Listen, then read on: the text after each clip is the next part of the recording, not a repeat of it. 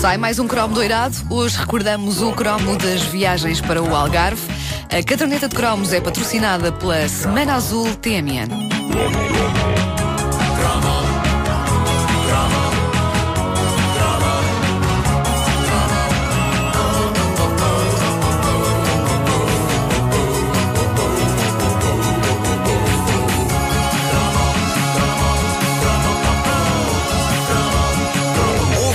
Encontro inspirador entre o que aconteceu no passado fim de semana, a equipa da comercial foi ao Algarve trabalhar e conviver, e uma mensagem deixada na página Facebook da Caderneta de Cromos, em que um ouvinte nosso sugeria como tema para um cromo essa instituição da nossa infância, que eram as viagens de carro de férias para o Algarve.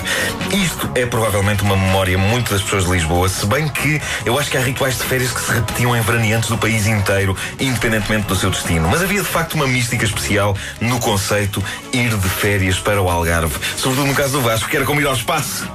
Pá, eu, eu não tenho carro, não tenho carta. Os meus pais também nunca tiveram nem carro nem carta. É de família. É de família. Por isso, a ideia uh, normal entre o pessoal mais, mais, mais novo e colega de escola virou de férias para o Algarve. Sim. E, e tudo isso vai explicar, todo esse ritual. Sim. Para mim não havia, porque eu não ia para o Algarve. Triste, pá. Este fim de semana foi a primeira vez que o Vasco Palmeirinho foi ao Algarve. Eu disse para não dizer disso. Eu, eu por acaso Pois é. reparei no, no ar que ele No brilho. quando Fascinado, fascinado. Que amor é isto? Ele olhava os olhos- com os olhos a tremer Sim, de sim, emoção. Pá, infelizmente, depois, mais tarde acabei por ir ao Algarve, de férias e também de, de jogar, jogar ténis. Não vários torneios de foi ténis ao Algarve. Não, não foi, não foi. Mas durante muito tempo, Portimão, para mim era bora bora. Incrível. pá. Incrível. Mas havia as caminhões da Vic. Havia, claro. Bom, Se ah, apanhava no campo das cebolas. Claro. Resende.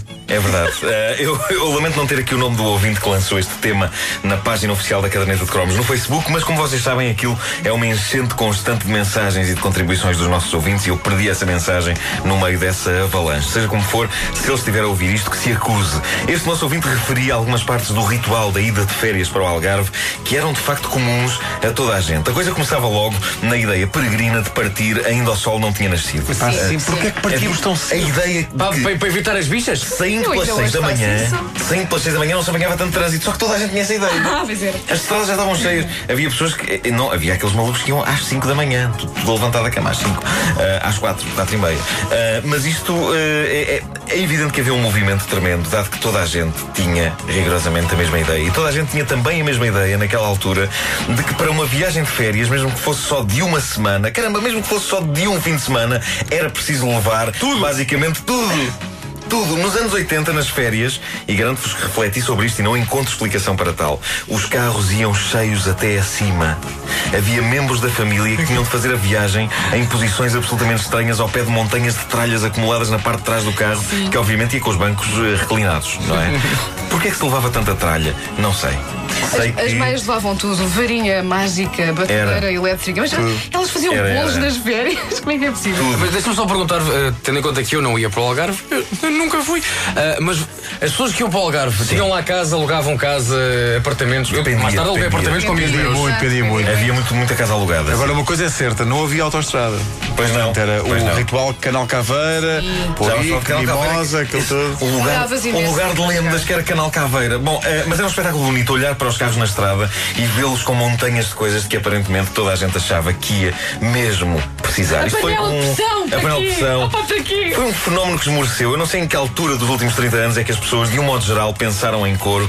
Se calhar não precisamos de tanta coisa. E começaram a ir de férias com eh, significativamente menos eh, coisas. Ritual incontornável, lá está, a lendária paragem em Canal Caveira. Eu devo dizer-vos que Canal Caveira sempre me fascinou, não só pelo nome daquele sítio. Parece um canal Mas- de TV pirata, Uma TV é? pirata de filmes de terror. Canal Caveira, 24 horas. 24 horas de terror. Mas durante algum tempo eu olhei para Canal Caveira como uma zona do mapa de Portugal cuja única função era tristemente a de receber o conteúdo das bexigas cheias dos, dos viajantes. O que era deprimente para uma terra. Uma pessoa dizer a outra: Então onde é que és? Ah, eu sou de Canal Caveira. Ah, espetacular, fiz lá uma vez um xixi. Está na altura de homenagear a gente de Canal Caveira e a sua terra. Eles têm sentimentos, eles têm alma e fazem um cozido à portuguesa monumental. É verdade, é verdade. Fazem um cozido à portuguesa monumental. Respeito para com os canal caveirenses. Deve ser assim que se diz, não é? Sim, sim.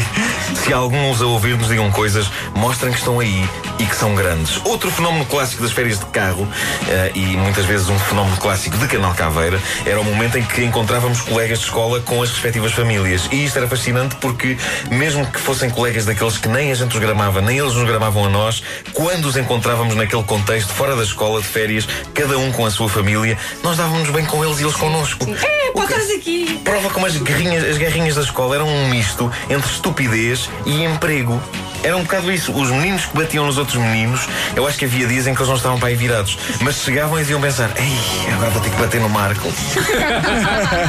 Iam brincar com ele com os carrinhos, pá, mas pá, pá, vou- Vai. Vou ter-lhe chamar nomes, pá, que seca, pá, malandro é que ser, é o que eu sou, é o meu emprego. Eu tenho este fenómeno tão presente que eu me lembro de ter encontrado uma vez nas férias, por acaso não foi num Algarve, foi, pensou na Praia Grande, um colega que me chateava imenso e que me batia e tudo, e de repente ali nas férias ele era outra pessoa. E eu acho, e vocês vão se emocionar com isto agora. Opa. Deixa-me tirar o Eu, eu, eu acho que nós. Queres musiquinha triste? Nós, nós, sim. Tá bem. Sim. Boa. Eh, nós, nós fizemos juntos um castelo na areia e tudo. E, pá, e fazer um castelo na areia com alguém. eu acho que isso tem significado. Eu acho que isso tem valor ou não tem. Outubro voltámos às aulas, eu corri para ele, meu novo amigo, levei logo um penso que até levantou os pés do chão.